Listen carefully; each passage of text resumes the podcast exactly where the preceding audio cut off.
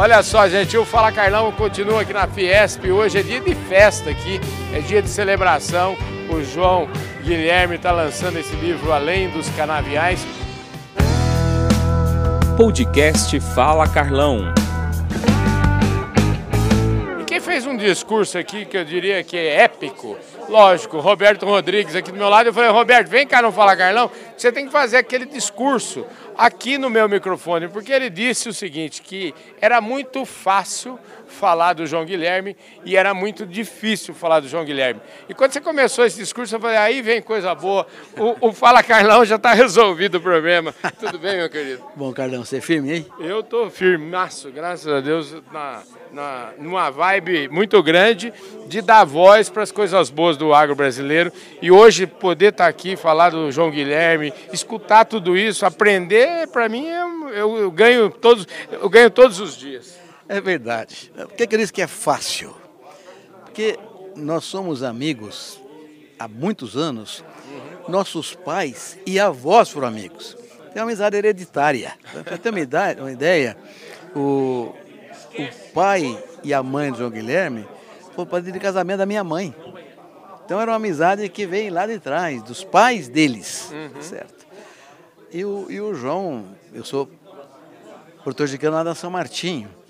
E foi o pai dele, o senhor João Guilherme, que conheceu o meu pai a ser produtor de cana. Então, a nossa história está entrelaçada em muitos eventos. E por gerações. Por gerações. Fomos comendo em vários conselhos, na Estável, na Tropa Fomos comendo em muitos conselhos, o João e eu, mas que é uma amizade antiga. Então, é fácil falar de um homem amigo da gente. E, por outro lado, a, a vida dele é tão extraordinariamente bem conhecida como engenheiro, como líder de classe, como, como pessoa culta, preparada, inteligente, ética e presidente de muita idade de classe, também é fácil.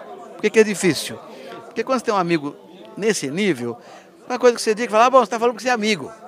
Então, tem que mostrar a verdade sem parecer que é uma coisa parcial. Então, por isso que é fácil falar de um grande homem e difícil falar de um grande amigo.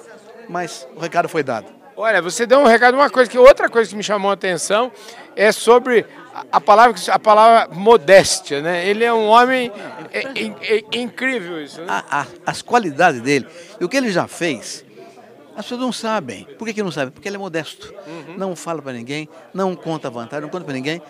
Aliás, o pai dele era assim também, né? Então são histórias que eu aprendi ao longo dessa longa vida, temos a mesma idade, o João e eu, né? Então é uma, uma história realmente brilhante que ninguém sabe porque ele não conta, tão modesto que ele é.